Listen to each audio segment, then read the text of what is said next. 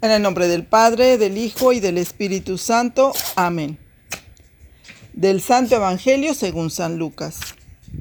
En aquel tiempo, cuando Jesús expulsó a un demonio, algunos dijeron, Este expulsa a los demonios con el poder de Satanás, el príncipe de los demonios. Otros, para ponerlo a prueba, le pedían una señal milagrosa. Pero Jesús, que conocía sus malas intenciones, les dijo, todo reino dividido por luchas internas va a la ruina y se derrumba casa por casa. Si Satanás también está dividido contra sí mismo, ¿cómo mantendrá su reino? Ustedes dicen que yo arrojo a los demonios con el poder de Satanás. Entonces, ¿con el poder de quién los arrojan los hijos de ustedes? Por eso, ellos mismos serán sus jueces. Pero si yo arrojo a los demonios con el poder de Dios, eso significa que ha llegado a ustedes el reino de Dios. Cuando un hombre fuerte y bien armado guarda su palacio, sus bienes están seguros. Pero si otro más fuerte lo asalta y lo vence, entonces le quita las armas en quien confiaba y después dispone de sus bienes. El que no está conmigo está contra mí, y el que no recoge conmigo, desparrama. Cuando el espíritu inmundo sale de un hombre, anda vagando por lugares áridos, en busca de reposo, y al no hallarlo, dice, volveré a mi casa de donde salí. Y al llegar, le encuentra barrida y arreglada. Entonces va por otros siete espíritus peores que él, y vienen a instalarse allí. Y así la situación final de aquel hombre resulta peor que la de antes. Palabra del Señor. Gloria a ti, Señor Jesús. Hola, muy buenos días a todos. Soy Columba Calderón Maya, discípula misionera Verbunde. Con el gusto de siempre les comparto palabras de vida, donde el Evangelio de hoy me Cuestionaba algo de esa escena entre Jesús y la gente que le ha visto expulsar un demonio, pero que me doy cuenta que ellos no ven el bien que realiza Jesús al liberar a esta persona, comentando que Jesús echaba a los demonios con el poder de los jefes de los demonios. Estas palabras de los fariseos me hacían ver que no tenían la capacidad en su interior de captar lo que predicaba Jesús con sus acciones, que era el reino de Dios. Me doy cuenta cómo los fariseos y los escribas estaban llenos de sus propios conceptos que eran muy contrarios a los de Jesús. Por eso, como no lograban entender a Jesús, lo declaran endemoniado. Y las palabras del Evangelio que hoy escuchamos de Jesús de San Lucas capítulo 11, versículos del 15 al 26, se me hacían muy parecidas a un golpe de Estado, donde ahí el vacío de poder se llena de acciones contrarias y disputas interiores que dividen no solo los pensamientos de las personas, sino también el corazón. Por lo que entendía de Jesús esa llamada urgente de estar conscientes de que hay alguien que tiene como principal objetivo debilitar nuestra fe apartándonos de Dios para destruirnos.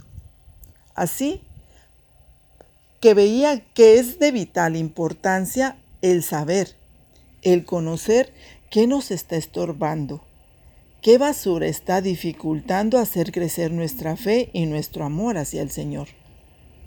Entonces, si Dios, si Cristo no ocupa el lugar que le corresponde en nuestro interior, es imposible derrocar o superar los malos hábitos.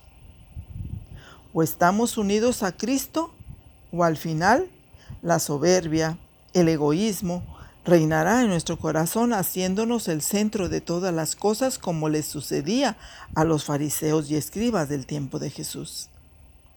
Miren, es verdad que como cristianos el bautismo nos lava del pecado original y la confesión limpia de nuevo nuestra casa interior. Pero ¿qué sucede entre una y otra confesión? Pues miren que veía la razón por la que Jesús nos advierte que no nos conformemos con que nuestra casa interior esté barrida y arreglada, y me recordaba en la oración las palabras de San Pedro, que dicen, sean sobros, sobrios y estén vigilantes, porque su enemigo el diablo ronda como león rugiente buscando a quien devorar. Entonces, yo le preguntaba al Señor, ¿cómo hacer esto, Señor? ¿Cómo estar vigilando nuestra casa?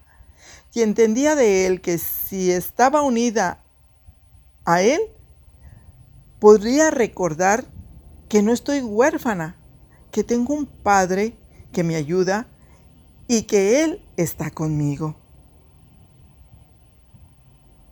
Y así iluminaba mi mente para ver qué importante es ser como Jesús nos pide, que todos seamos uno, como Él con su Padre son uno, donde para poder vivir esta unidad perfecta él mismo me recordaba las palabras de San Juan en el capítulo 15. El que permanece en mí y yo en él, ese da mucho fruto, porque separados de mí no pueden hacer nada.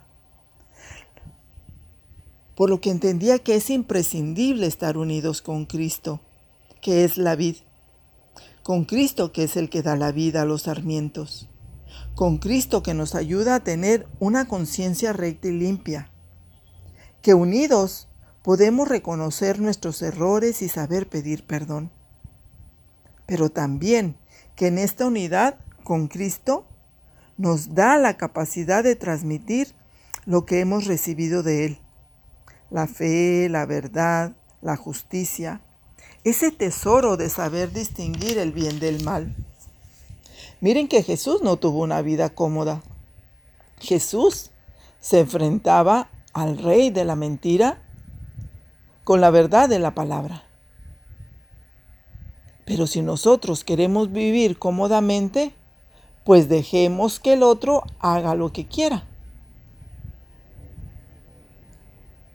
Para corregir, para enfrentarme con mis hijos, sean jóvenes o adolescentes, que quieren vivir como quieran, imitando otros amigos que tal vez se desvelan, que toman, que llegan a la hora que quieren a su casa, se me hacía importante reconocer que no aceptemos llamar el bien mal y al mal bien.